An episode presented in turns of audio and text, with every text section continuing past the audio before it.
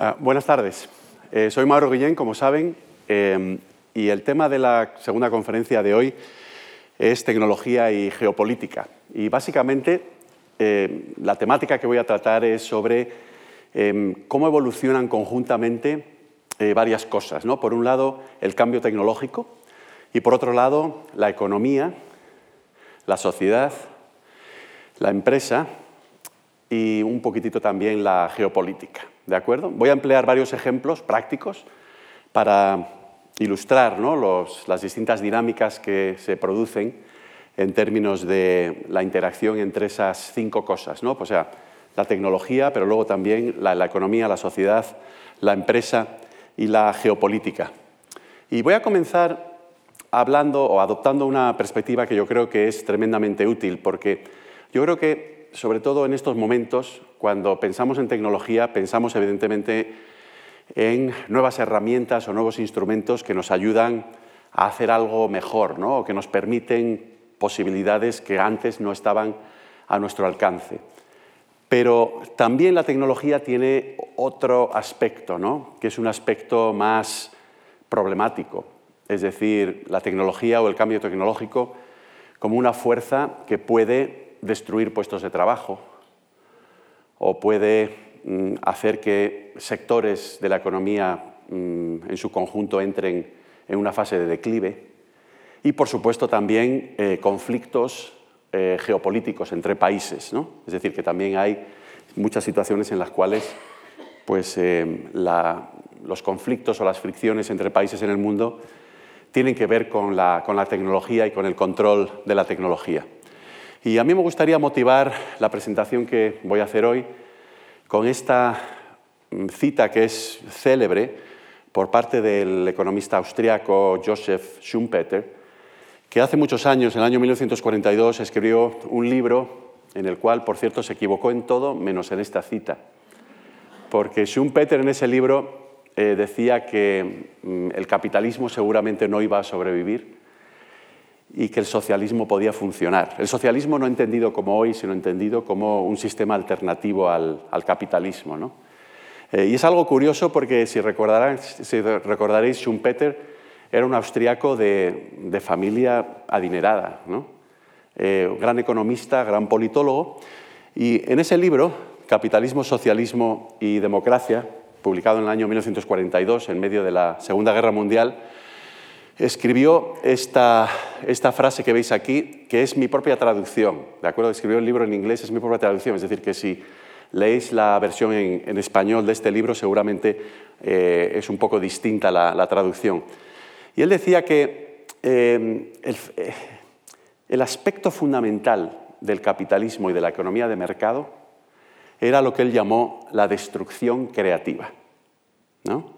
Es decir, que el mercado funciona eh, la economía de mercado y el capitalismo funciona gracias a este mecanismo de destrucción creativa, que hoy también podríamos llamar disrupción tecnológica. ¿De acuerdo? Voy a leer la cita. Decía o escribía, eh, la destrucción creativa es el proceso de mutación industrial que incesantemente revoluciona la estructura económica desde su interior, incesantemente destruyendo la vieja estructura e incesantemente creando una nueva. Y si reflexionáis un poco sobre esta cita, yo creo que evoca esta imagen de que viene una revolución tecnológica y lo que hace es, por una parte, crear nuevas posibilidades, esa es la parte creativa, ¿no? pero por otra parte también, evidentemente, destruye o desplaza o relega ¿no? Eh, la manera anterior de hacer las cosas. Eh, os voy a poner varios ejemplos en unos momentos para que quede claro mm, en qué consiste esto de la disrupción tecnológica. Pero básicamente el concepto es que una nueva tecnología sustituye a la vieja, ¿de acuerdo? Em, y como consecuencia se altera o incluso se destruye toda una rama de la economía, por ejemplo, pues el sector textil eh, o em, el automóvil, sustituyéndose por otra. Em, esto implica que, mm, con bastante frecuencia, las empresas que operan en ese sector con la tecnología vieja mm, pues se van a la bancarrota, eh, mientras que otras empresas, normalmente de nueva creación, prosperan con la nueva tecnología. Y, como apuntaba anteriormente, pues se puede producir una destrucción de puestos de trabajo y también una creación de nuevos puestos de trabajo. O sea, todas estas transiciones tecnológicas implican que, por un lado, se destruyen puestos de trabajo y, por otro lado, se crean. Claro, el problema es que no es exactamente necesario o, normal o, frecuente que aquellos que pierden su puesto de trabajo encuentren otro puesto de trabajo de los nuevos, porque a lo mejor las cualificaciones que se requieren para los puestos de trabajo de nueva creación con la nueva tecnología son distintos o son distintas esas cualificaciones a las de los puestos de trabajo que se destruyen. Y luego también, y esta es la, dinámica que a mí personalmente me resulta más eh, interesante, es que la producción, esa actividad económica, a raíz del cambio tecnológico, es posible que también se traslade a otro punto del planeta. Es decir, que también hay una dinámica de globalización. Bueno, voy a poner una serie de ejemplos, eh, todos ellos son ejemplos de disrupción tecnológica. ¿no? Bueno, pues cuando hace 140 años pasamos de utilizar hielo para mantener los alimentos frescos a emplear una nueva tecnología que era la refrigeración. ¿No? Eh, un segundo es cuando se pasó, un segundo ejemplo es cuando se pasó del telégrafo al teléfono. Esa es otra mm, disrupción tecnológica, ¿no? Un tercer ejemplo es la lámpara de gas y pasamos a la bombilla incandescente.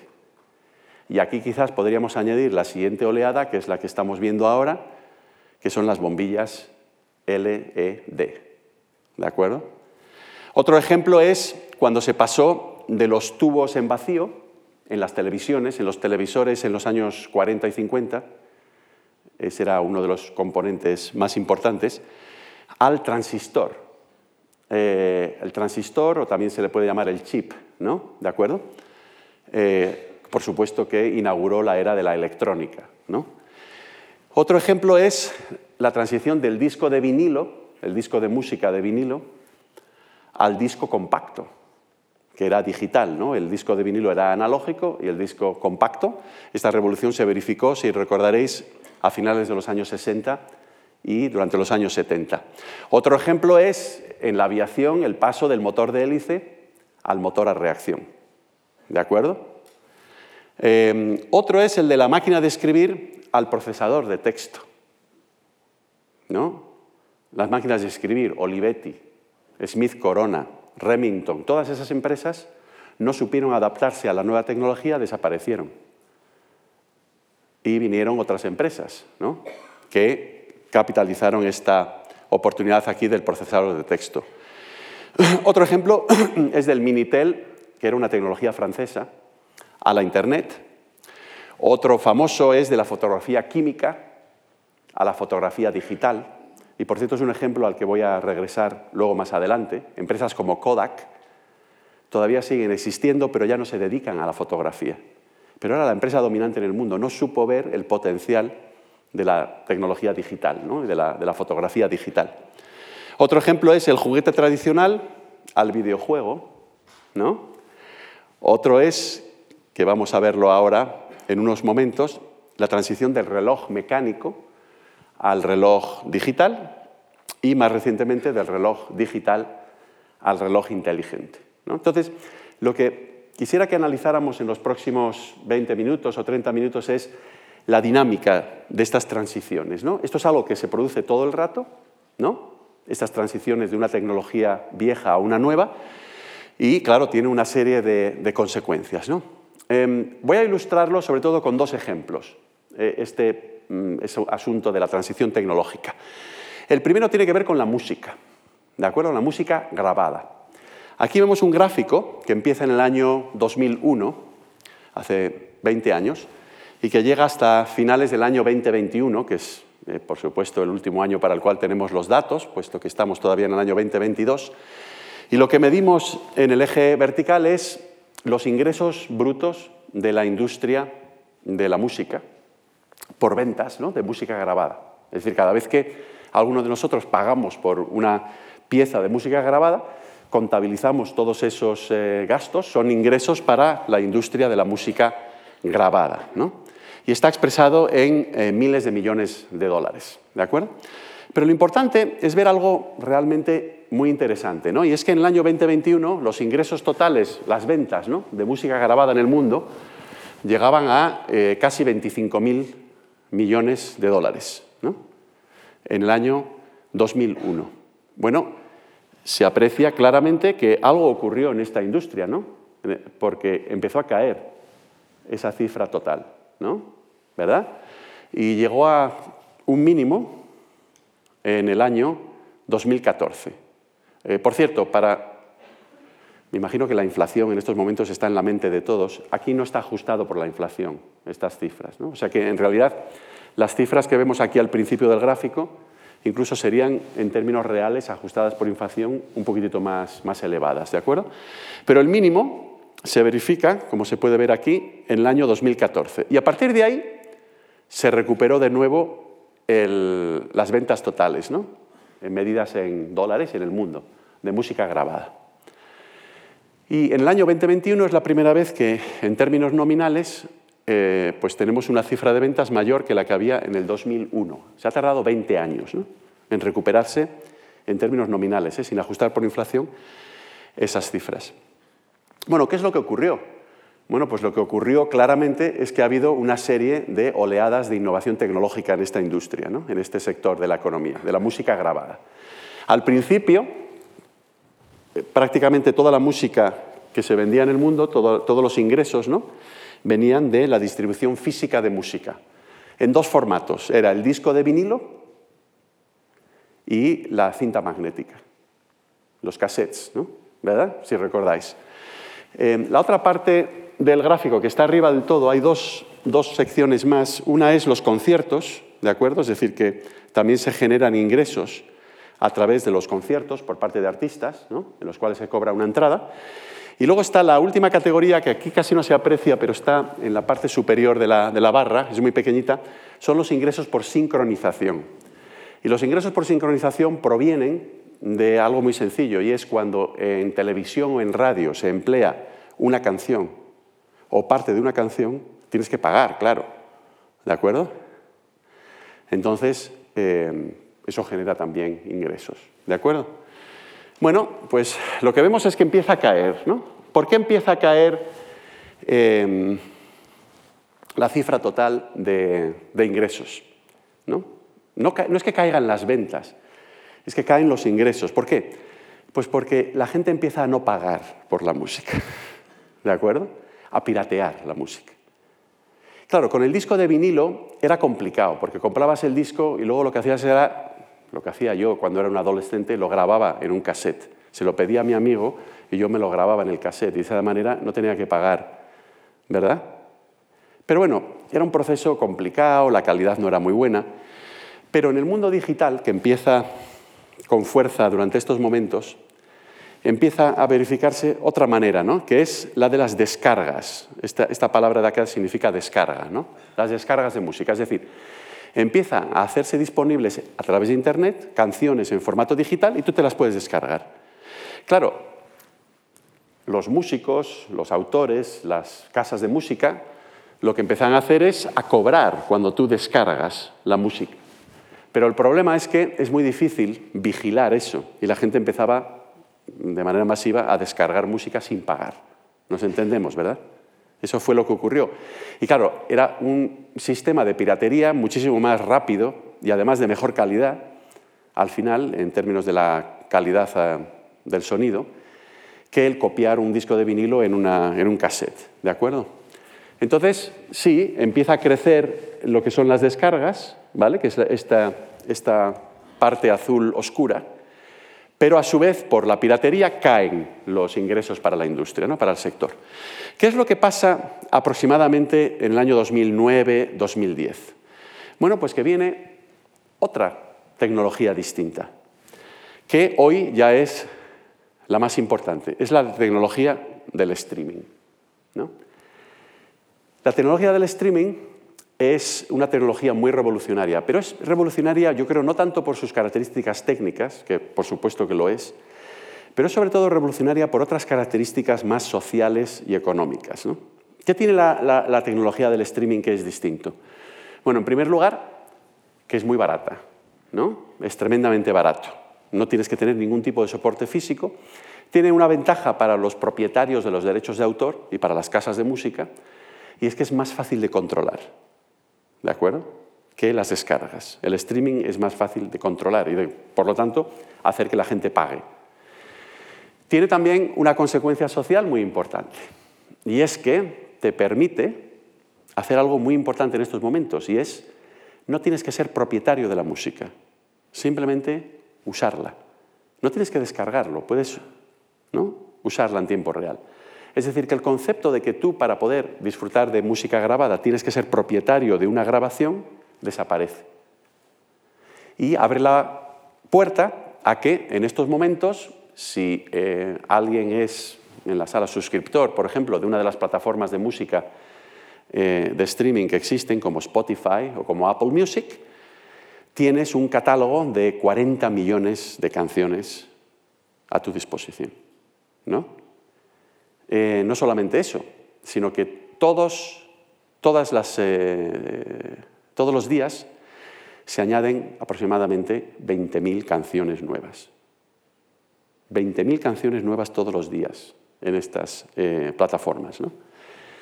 Pero tiene, como decía, esa ventaja de que las casas de música, los propietarios de los derechos de autor, pueden controlar mejor el sistema.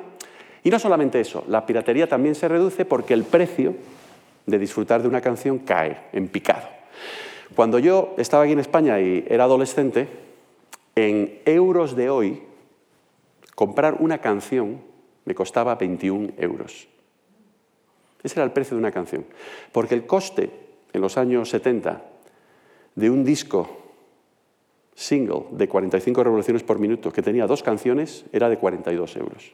Luego el coste de cada canción, si yo la compraba en la tienda de discos, en los años 70 eran 21 euros. Vamos a hacer una primera encuesta hoy, como el martes. ¿Cuál es el precio de una canción hoy si eres un usuario de Spotify? ¿Mm? ¿De acuerdo? Os voy a dar varias opciones. Imaginaros que sois suscriptor de Spotify, ¿vale? O de Apple Music, es lo mismo. ¿Cuál es el coste para ti de escuchar una canción nueva en esa plataforma? Y os voy a dar tres opciones. La primera opción es el coste de lo que te cuesta ser suscriptor al mes. Pongamos 10 euros, lo que sea. La segunda opción es ese coste de suscripción, ¿de acuerdo? Dividido entre el número de canciones que escuches ese mes. Y la tercera opción es cero. Vamos a votar. O sea, ¿cuál es el coste para vosotros si hoy, si sois mm, suscriptores de una de estas plataformas de streaming, el coste de una canción. La opción primera, levantar la mano, es el coste mensual de ser suscriptor, que son, pongamos, 10 euros o 9,99, no sé cuánto es hoy. ¿Hay alguien? Veo dos o tres manos. ¿Cuánto es la opción 2? ¿Cuántos pensáis que es el coste de suscripción dividido entre el número de canciones que escuches ese mes? Muy bien, aquí ya hay más manos. ¿Y cuántos pensáis que es cero? Bueno, las dos opciones son ciertas, ¿no? La, segunda y la tercera. Porque si escuchas muchas canciones, tiende a cero, ¿de acuerdo? Ese es el coste hoy. El coste hoy de una canción para alguien es cero. De hecho, hay algunas plataformas, no todas, como Spotify, que te dejan escuchar canciones sin tener que pagar. Lo que tienes que hacer es escuchar los anuncios, la publicidad. En ese caso es cero. ¿no? En términos monetarios, ¿no? Evidentemente tienes que escuchar la publicidad, pero es cero, ¿no? Claro, el que haya caído tanto el coste hace que la piratería ya no sea tan atractiva. Si el coste es prácticamente cero, pues caramba, me hago de una plataforma en lugar de, ¿no? Me hago suscriptor o escucho la publicidad. Eso es exactamente lo que ha permitido que en este sector, ¿no? A medida que eh, los ingresos por streaming se han convertido, como veis aquí, en el 70% del total, ¿no?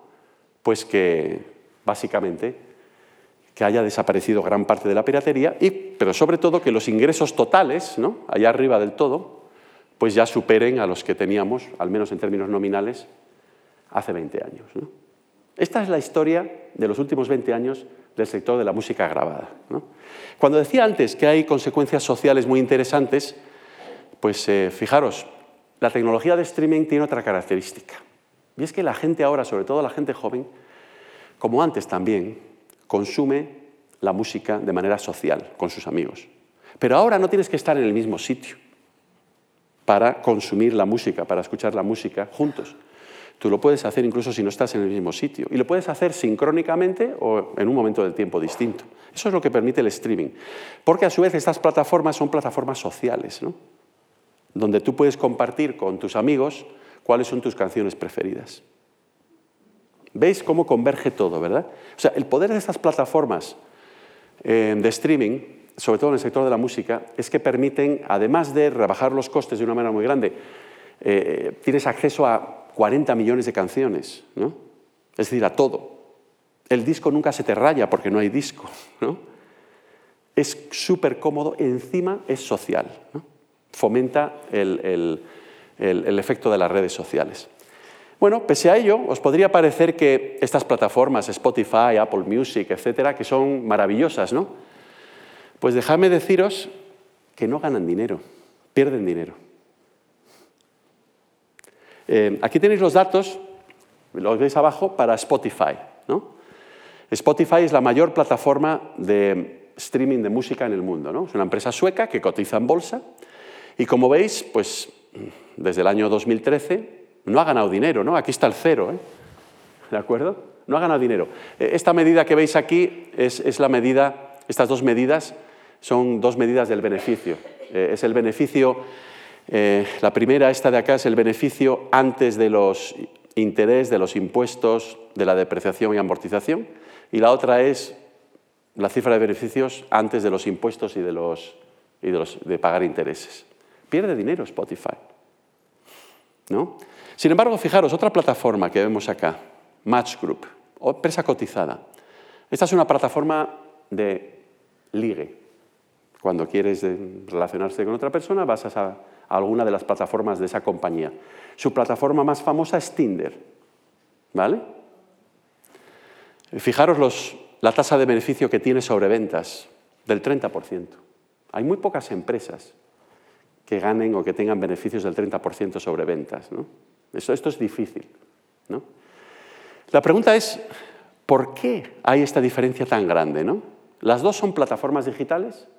¿Por qué? Bueno, la respuesta es bien sencilla. Porque Spotify está vendiendo algo que no es suyo, porque la música pertenece a los autores o a las casas de música, a quien tenga el copyright, ¿no? los derechos de autor de esa canción. Nos entendemos, ¿verdad? Entonces ellos tienen que pagar. Y tienen que pagar tanto, porque claro, todo el mundo quiere escuchar a vuestro artista preferido, ¿no? que les hace, es muy difícil para ellos ganar dinero. Sin embargo, este otro tipo de plataformas Mientras que Spotify tiene que pagar por el contenido que vende, Match Group, Tinder, no tienen que pagar por el contenido, porque el contenido lo ponen los usuarios, si me entendéis lo que quiero decir. ¿no? El contenido lo crean los usuarios. Sin embargo, en este otro caso tienen que pagar por él. De hecho, si vais a las cuentas anuales que están en Internet, pues son sociedades cotizadas de Spotify, veréis que si elimináis de esas cuentas anuales la cantidad de dinero que todos los años tienen que pagar en, términos de derechos de autor, sus beneficios serían aproximadamente el 30%, igual que Match Group. Exactamente igual. ¿no? Em, dejarme añadir una tercera empresa aquí, Netflix. ¿Cuántos usáis Netflix?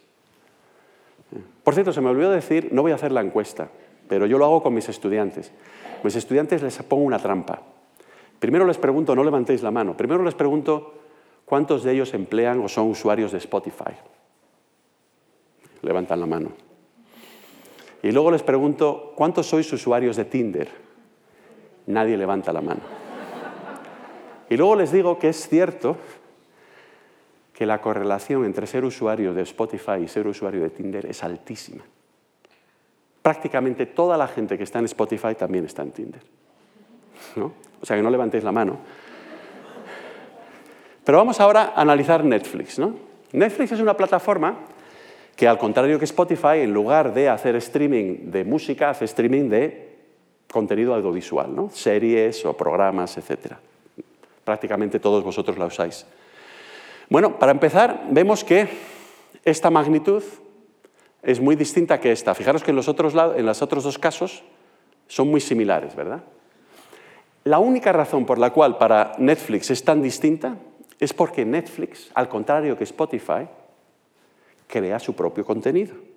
¿Me entendéis, no?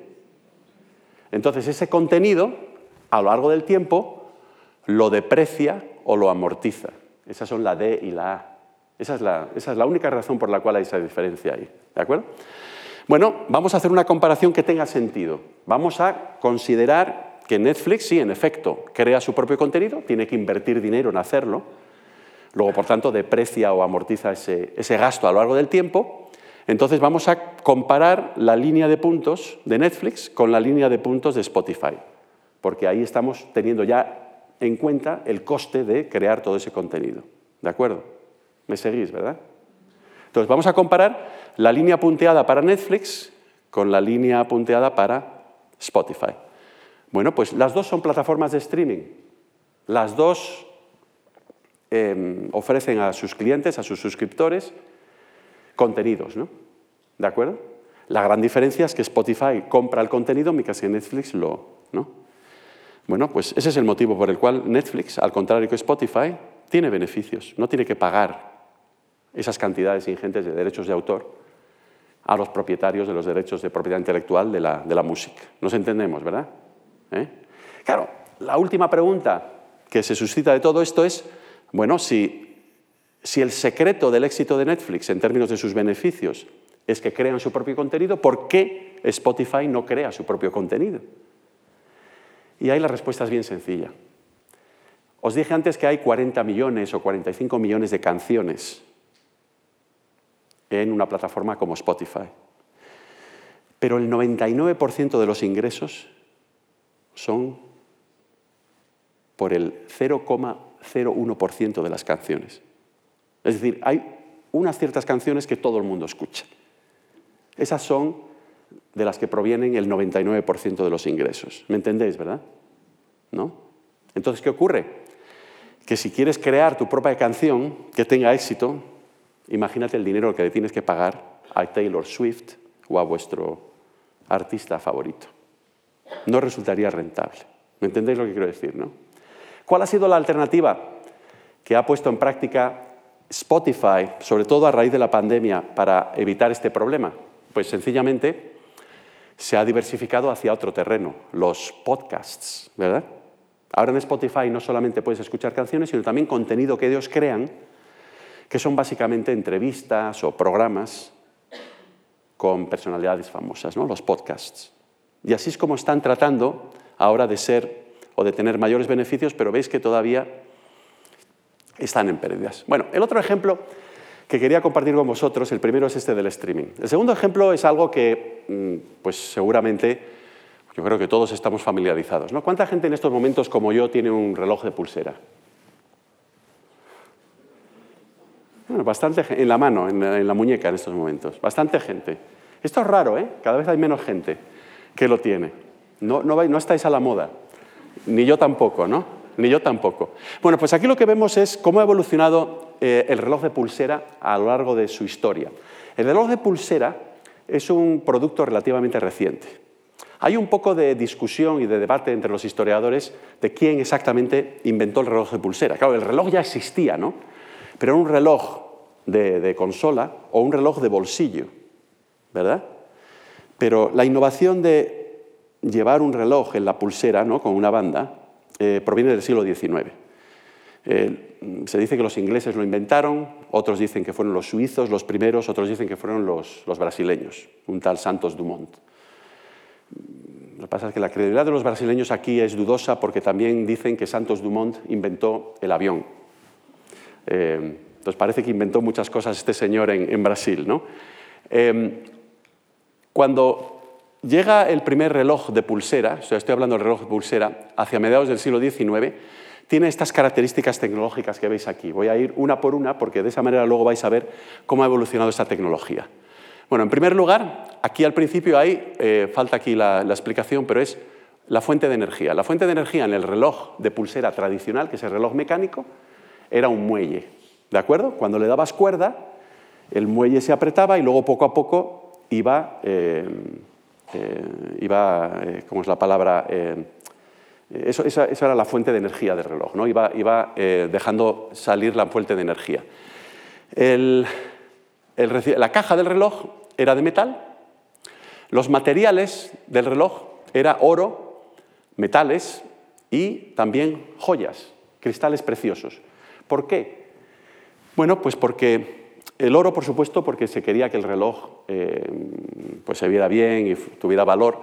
Las joyas podían estar fuera, pero sobre todo dentro, porque el, reloj tenía unas ruedas de escape, unos eh, engranajes, ¿no? lo podéis apreciar aquí, y muchos de estos relojes en aquellos años llevaban dentro em, cristales preciosos para evitar que todos estos engranajes se desgastaran, porque normalmente el metal es menos resistente que algunos eh, que piedras, ¿no? de piedras que se encuentran en la naturaleza.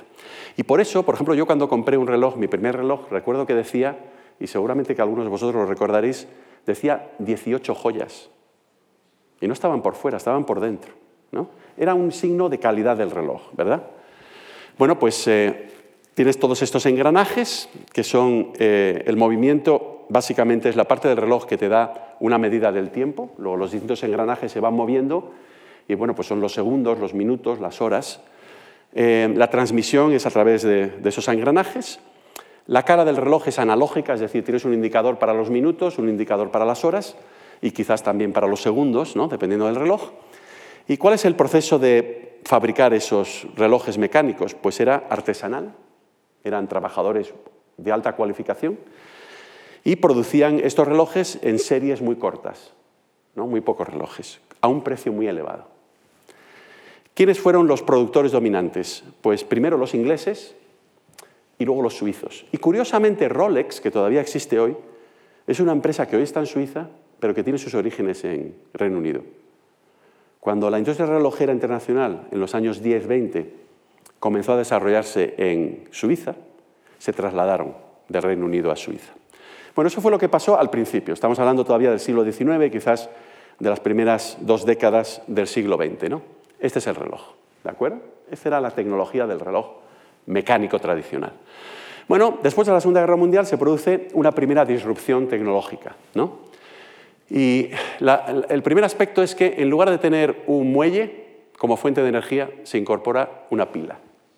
¿De acuerdo? Todavía la caja es de metal, pero también cambian los materiales. Eso de usar oro y joyas, eso es muy caro. ¿De acuerdo? Y se hace todo el reloj, a partir de entonces se fabrica con metales, pero sobre todo con aleaciones. Aleaciones son mezclas de metales, que hacen que los metales sean más resistentes, pero también más fáciles de manipular y por lo tanto reduce el coste de producción. ¿De acuerdo? El movimiento del reloj, lo que capta o que provee una medida del tiempo, sigue siendo una rueda de escape, es decir, una serie de, engranajes. La cara del reloj, donde lees la hora, es analógica, pero ahora ya no es un método artesanal de producción, sino es producción en masa, en grandes series. ¿Quién es la empresa que capitaliza esta nueva tecnología, la que hace los mayores beneficios, la que logra la mayor cuota de mercado mundial.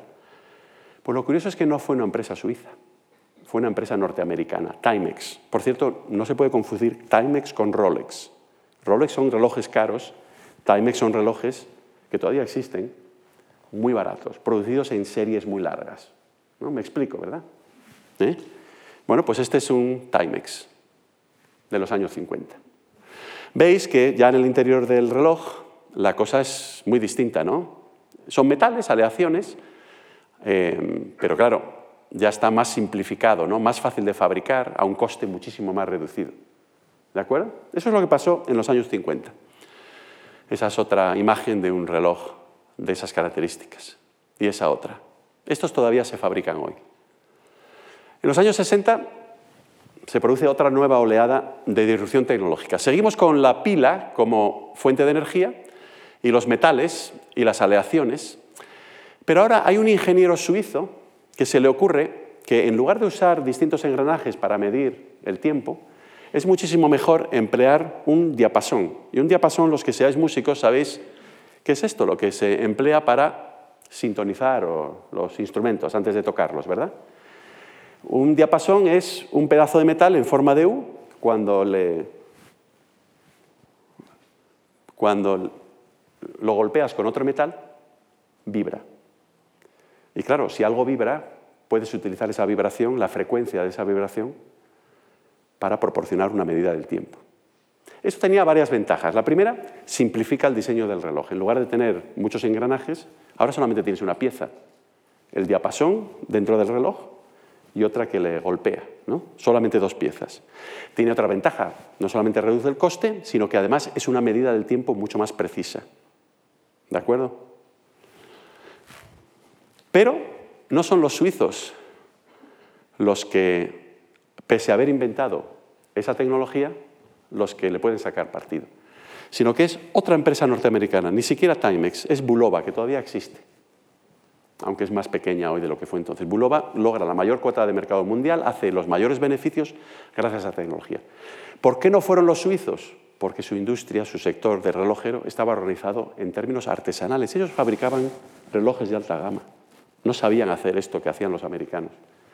¿Por qué Timex tampoco? Bueno, pues porque Timex no se supo adaptar, hay mucha inercia, no le prestó atención a la nueva tecnología, ya tenían realizadas sus inversiones en las fábricas, etc. ¿Me entendéis, verdad? Bueno, pues, ¿qué pasó luego en los años 70? Este, por cierto, es un Bulova, ¿no?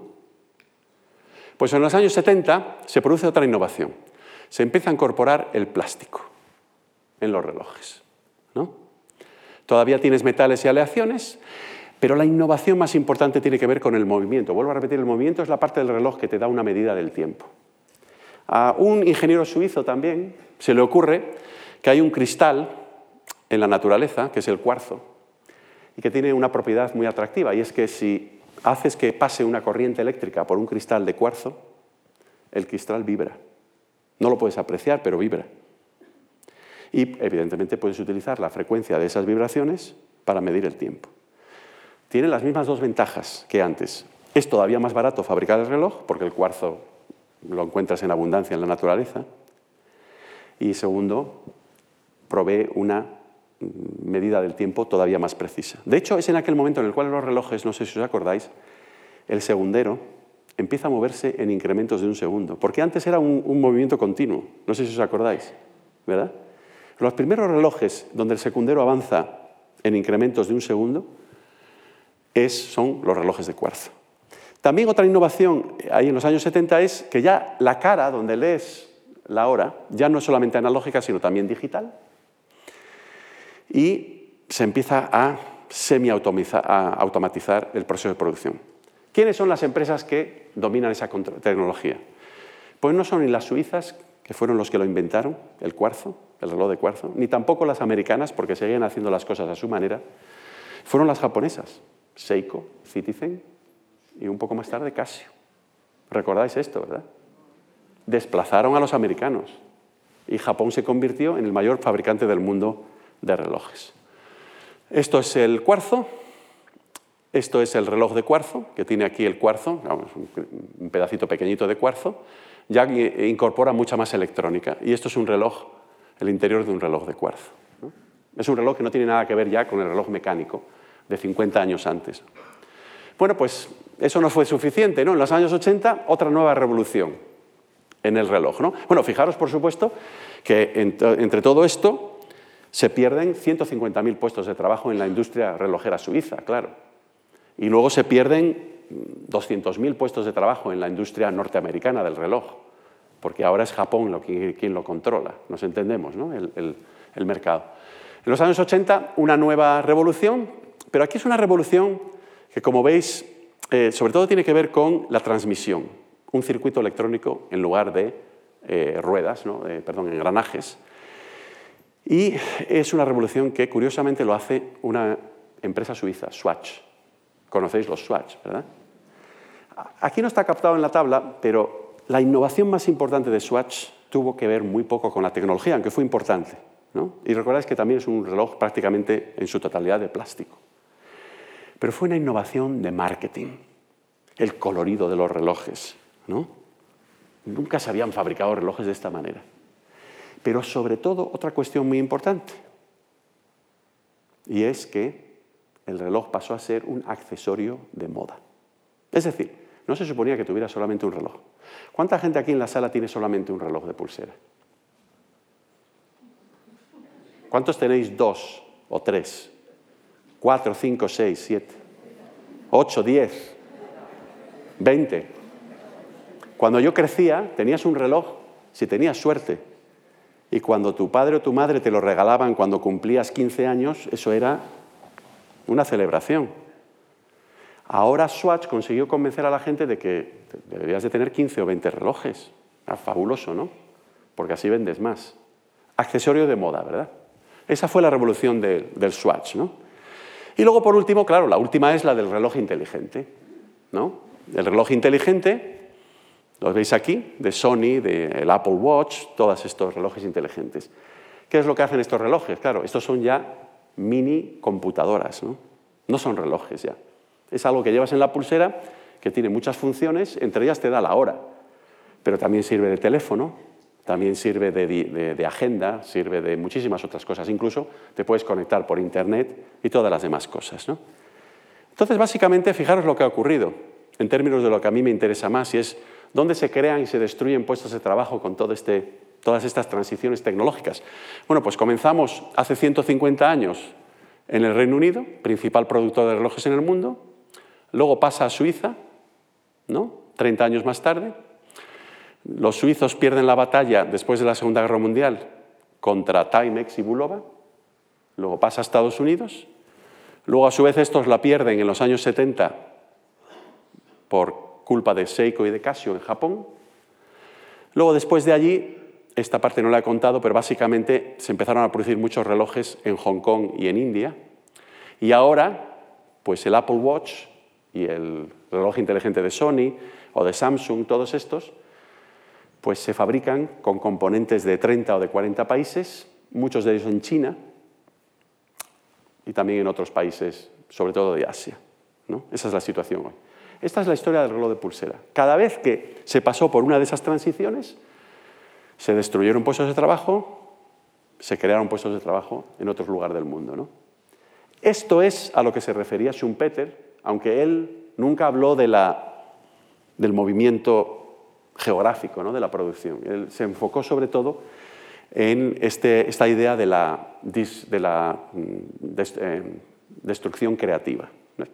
¿De acuerdo? Bueno, pues, ¿qué hemos aprendido de estos dos ejemplos? Bueno, lo primero es que las disrupciones tecnológicas crean y destruyen riqueza y puestos de trabajo. Eh, tienen la doble dinámica. ¿no? ¿Qué es la dinámica del mercado? ¿De acuerdo? Pero en su vertiente tecnológica. Lo segundo es que el inventor de la nueva tecnología puede que no sea el mejor comercializador de esa tecnología. Vuelvo a repetir, los suizos inventaron la tecnología esta de la, de la pieza de metal en forma de U y luego también la tecnología de cuarzo para el reloj, pero los que aprovecharon eso fue en el primer caso los norteamericanos y en el segundo caso las empresas japonesas. ¿no? O sea que el inventor no necesariamente es el mejor comercializador, y luego, como apuntaba hace unos segundos, las pautas geográficas de producción se ven influenciadas precisamente por, esas innovaciones tecnológicas. ¿no? Y la industria relojera, pues sí, comenzó en el Reino Unido, hoy en el Reino Unido no se fabrica ningún reloj, pasó a Suiza, ahí todavía se fabrican relojes, ¿no? Pero sobre todo ahora se fabrican en Asia. ¿no? Y entre medio, Estados Unidos fue durante los años 50 y 60 el mayor productor. Luego aquí vemos cuál es la dinámica. Decidí emplear, hay muchísimos ejemplos, como os puse al principio, podríamos habernos enfocado en cualquiera de los ejemplos que puse en la primera o la segunda tabla que os enseñé al principio. Elegí estos dos, el del streaming de música y el del reloj de pulsera, porque creo que son muy intuitivos ¿no? y se puede ver exactamente cómo funciona esta dinámica de la, de la disrupción tecnológica. Una de las cosas que a mí más me atrae de lo que está ocurriendo en el mundo hoy es que hay ciertas partes de la economía que se resisten a la innovación tecnológica. Esto es muy curioso. Uno de ellos es el libro. Estos son datos para Estados Unidos. Ventas de libros por formato. Libro digital o el libro tradicional, que es el libro impreso, desde Gutenberg. ¿no? Millones de unidades. Bueno, pues este es uno de los pocos rincones de la economía global donde el formato digital no ha triunfado. Porque, por ejemplo, las revistas, los diarios, la música, las relaciones personales, el ligue, todo se ha mudado a las plataformas digitales, os dais cuenta, ¿verdad? Pero no los libros.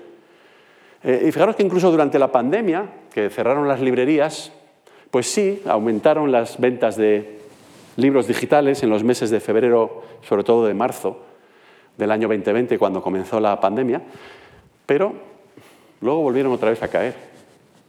Y aquí termina en mayo de ese mismo año, pero han seguido cayendo. En Estados Unidos es esto. ¿eh?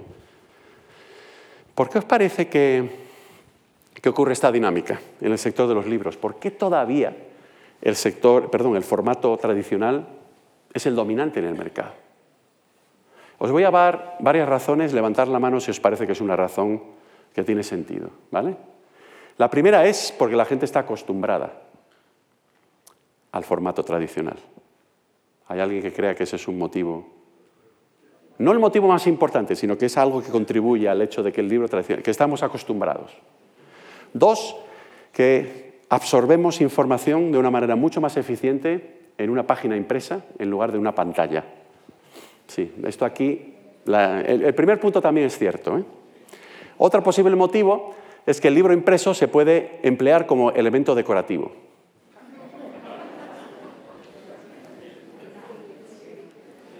Deberíais haber levantado la mano. ¿eh? Otro motivo es que nos gusta tocar el libro. ¿eh? Huele bien. ¿Eh? Yo siempre vuelo los libros, tengo esa manía. ¿No? Todas esas razones han contribuido a esto, pero no es la más importante. Pensar a ver si hay otra razón. Fijaros, en mi gremio, en mi profesión, como académico, yo me dedico a la, como sabéis, a la administración de empresas como profesor, yo siempre le digo a mis alumnos, poneros en la situación del usuario de quien compra eso, ¿no? ese producto, ese servicio. Entonces, en este caso la pregunta que se suscita es, ¿qué es lo que hace la gente después de comprar un libro impreso? ¿Qué es lo que hace con el libro? Efectivamente, regalarlo. Lo leen, mucha gente lo lee, ahora os voy a dar el dato, pero el otro motivo por el cual la gente compra libros es para regalarlo. En Estados Unidos, creo que en España es muy similar, a lo largo del año es un 30% de las ventas de libros son para regalo. Durante la campaña de Navidad es el 90%. Claro, todos preferimos regalar un libro impreso, sobre todo si lo que quieres es establecer una relación romántica con la persona a la que se lo entregas. Os recomiendo que nunca regaléis un libro digital si lo que queréis es establecer una relación romántica con otra persona. Es el regalo, es decir, Solamente te das cuenta de eso si adoptas la perspectiva de la persona que lo compra.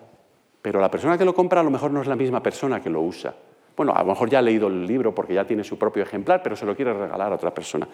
Se nos olvidó otra, por cierto, que no es tan importante, pero también es, eh, contribuye a ello, y es porque el libro impreso es más fácil de compartir con tus amigos. Eso también es cierto. ¿Por qué? Porque los libros digitales Depende de la plataforma en la que estés. Hay distintas plataformas.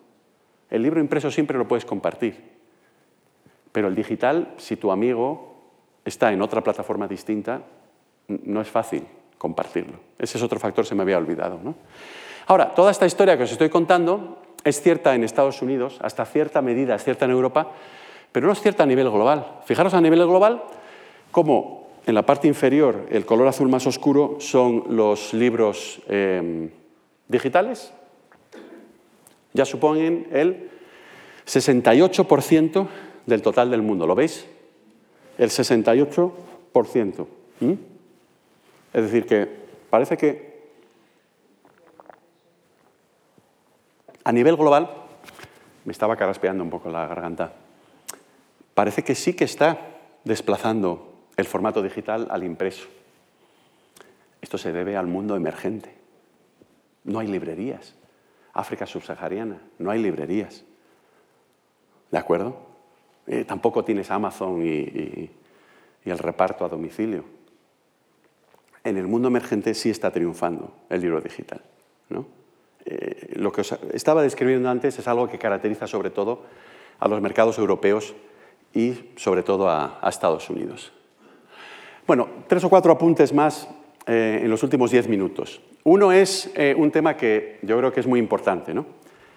¿Por qué están China y Estados Unidos tan peleados? Es por la tecnología y por el control de la tecnología. hay otros problemas. Uno empieza por T, Taiwán, vale, muy bien.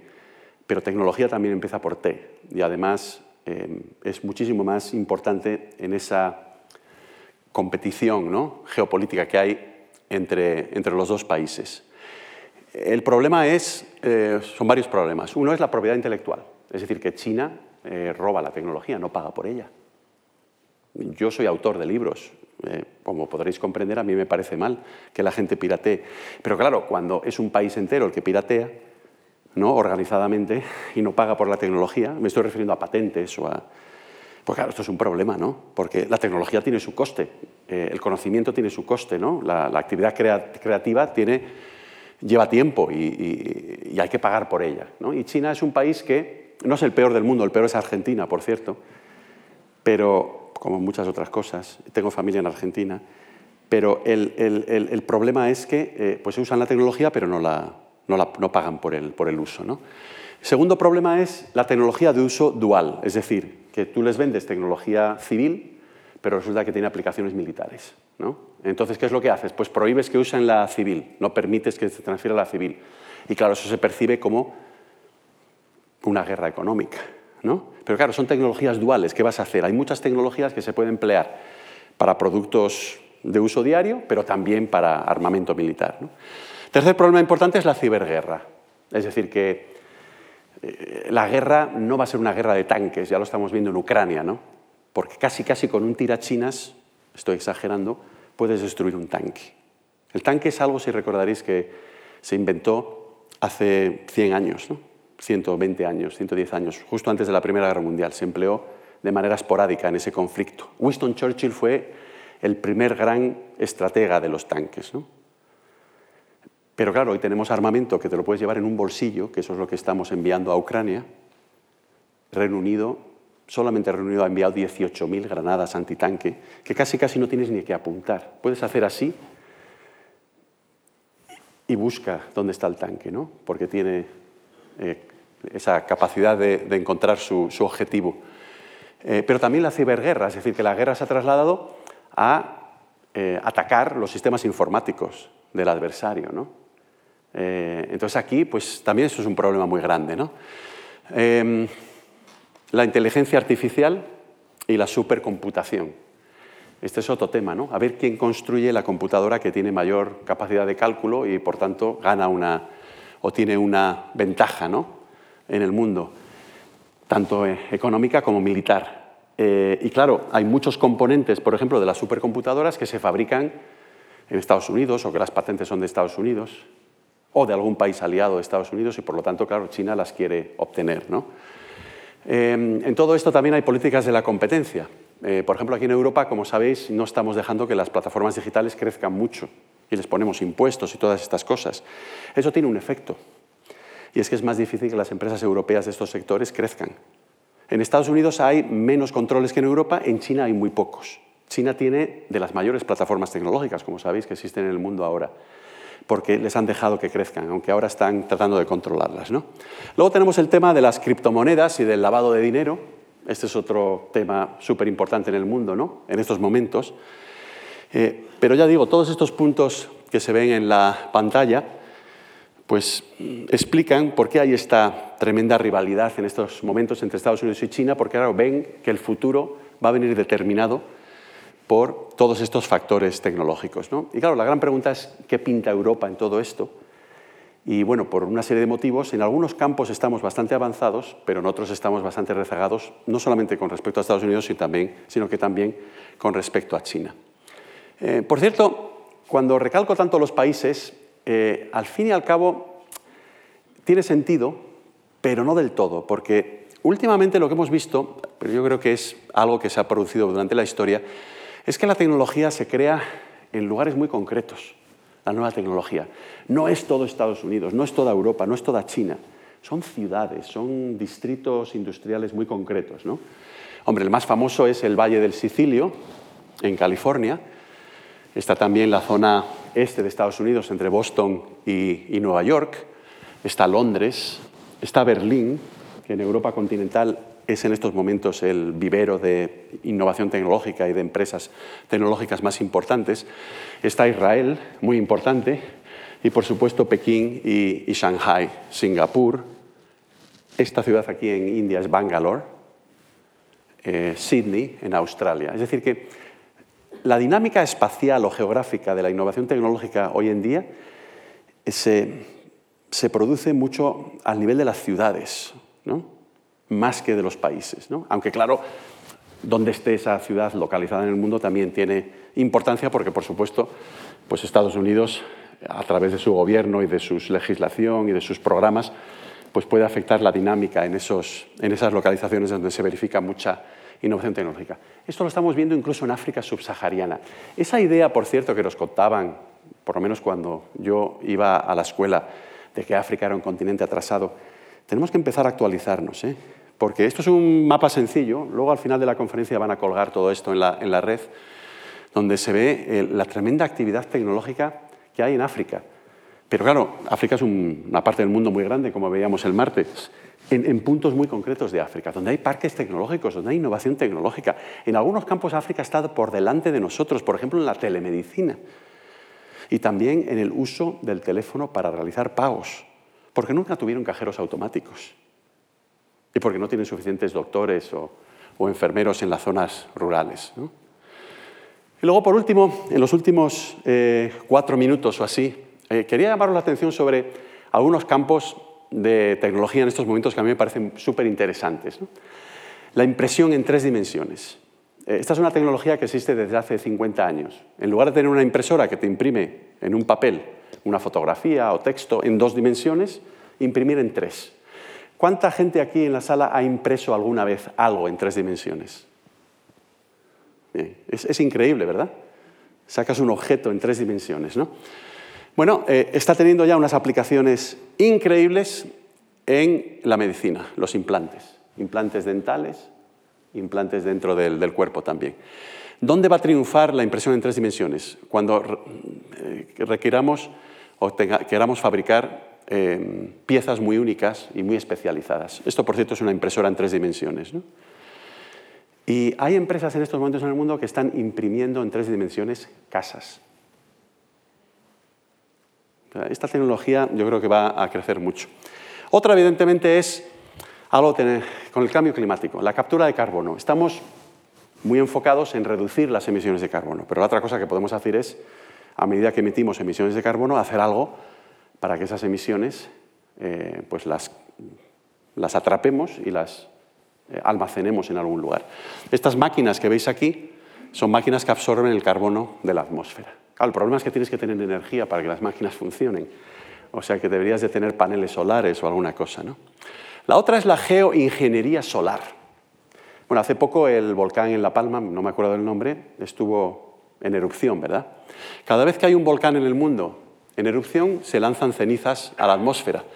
Y eso puede reducir la temperatura no solamente de la isla de La Palma, sino globalmente, si es una erupción suficientemente grande, en medio grado centígrado. ¿Por qué? Porque hace como espejo, que hace reflejar la, radiación solar. ¿no? Lo veis aquí en esta, en esta fotografía, en este gráfico acá. Entonces, ¿qué es lo que pasa? Bueno, que podemos nosotros artificialmente enviar partículas a la atmósfera. El problema es que, claro, no sabemos qué es lo que puede ocurrir entonces con la lluvia o con otra cosa, ¿no? Hay que estudiarlo con detenimiento, pero es una tecnología que nos puede liberar de, esa necesidad tan imperiosa que tenemos en estos momentos de reducir las emisiones de carbono. Las drones. Esto es espectacular, ¿verdad? Eh, el arma más eficaz que están empleando los ucranianos en estos momentos es un arma que muy pocos países en el mundo tienen, cabe en una mochila y es una dron de este tamaño que puede volar 50 kilómetros y es una dron suicida, tiene explosivos. Tú la lanzas desde 50 kilómetros, nadie sabe dónde está y la dron sabe buscar un tanque y se estrella contra el tanque. La puedes llevar en una mochila. ¿no? O sea, no tiene ni siquiera riesgo para el soldado porque está a 50 kilómetros de distancia, ¿no? ¿Qué riesgo va a tener? Pero también tiene las drones aplicaciones en otros campos, ¿no? no solamente el bélico, sino también, por ejemplo, para eliminar congestión o tráfico en las ciudades. Yo creo en el medio rural, ¿no? para el reparto de paquetes o desde luego también eh, para las emergencias o para las situaciones de desastres naturales, etc. Y luego para el transporte intermodal. El transporte intermodal es cuando pasas un contenedor de un barco a un tren o a un camión o a un avión. ¿no? Normalmente las cosas que compramos pasan por distintos medios de transporte antes de que lleguen al lugar donde los compramos. ¿no? Bueno, pues las drones pueden facilitar también los intercambios entre distintos modos de transporte, por ejemplo, del barco al tren o del, ¿no? llevándose contenedores. Eh, el metaverso. Eh, yo pensaba que esto solamente iba a tener impacto en el tema de los videojuegos, pero aquí veis una posible versión de metaverso. ¿no? Sí, en los videojuegos, el entretenimiento, los medios sociales, pero también la diversión, el trabajo, estamos todos teletrabajando, el comercio. Yo creo que eh, las ventas por Internet van a estar en el metaverso. O sea, yo creo que como consumidores vamos a habitar el metaverso y ahí es donde vamos a, comprar. Y luego también nuevamente en el sector de la salud, terapias, terapias para lograr superar el autismo. Hay aplicaciones sobre esto. Para hacer que las personas mayores que sufren de Alzheimer o de otras enfermedades eh, de pérdida de memoria puedan recuperarla. ¿no? O sea que hay muchas aplicaciones del metaverso. Criptomonedas, no me iba a entretener mucho con ello, porque siempre me gusta decir que cuando empiezo a hablar de criptomonedas siempre empiezo a enumerar las objeciones que tengo sobre las criptomonedas y por qué creo que nunca van a triunfar. Y cuando daba clase en el pasado a los estudiantes de la carrera que tenían por término medio 20 años, después de escucharme durante una hora enumerar todas las objeciones a las criptomonedas, al final, ¿sabéis lo que me decían? Me decían, profesor, Usted es demasiado mayor para comprender el potencial de las criptomonedas. Y creo que tenían razón. Eh, hay un futuro para las criptomonedas, pero yo creo que son más bien las fichas no fungibles. O sea, que, estas fichas digitales sean más que dinero. Porque el dinero al final los gobiernos, los bancos centrales van a querer controlarlo. Esa es mi principal objeción. O sea, eh, Estados Unidos el Banco Central Europeo no va a permitir que Bitcoin se convierta en la moneda dominante, porque eso implicaría que ya entonces no tenemos política monetaria, no podemos manipular los precios de interés. Un, millón de cosas, ¿no? Pero sí creo que estas fichas no fungibles, fichas digitales, que, pueden incluir títulos de propiedad sobre activos, registro de transacciones, relaciones multiparte, intercambio de información, incluso puedes votar a lo mejor en una elección con ellas, ¿no? Y pueden también incorporar medios de pago, ¿vale? Pero son mucho más que eso. Yo creo que ese es el futuro. ¿no? Em, esto es lo que tenía preparado para hoy. Eh, aquí en la pantalla aparece mi dirección de email y también que estoy en LinkedIn. Para los chinos tengo también mi dirección en WeChat, que es la plataforma dominante eh, en aquella parte del mundo. Em, si os quiero animar a todos a que os pongáis en contacto conmigo si tenéis alguna pregunta sobre esta presentación o sobre algún tema relacionado. Yo respondo a todos los emails y también respondo si me enviáis un mensaje a través de una plataforma como por ejemplo LinkedIn. Pero simplemente quiero terminar diciendo una cosa muy importante sobre las dos conferencias. Em, es muy importante no fijarse solamente en un tipo de tendencia de lo que ocurre en el mundo. Hay cambio económico, hay cambio social, hay cambio político, geopolítico, demográfico, como veías el martes, hay cambio tecnológico. Todas estas cosas están interrelacionadas entre sí. Si solamente le prestáis atención a una, os vais a quedar en fuera de juego, porque todo está relacionado. Muchísimas gracias.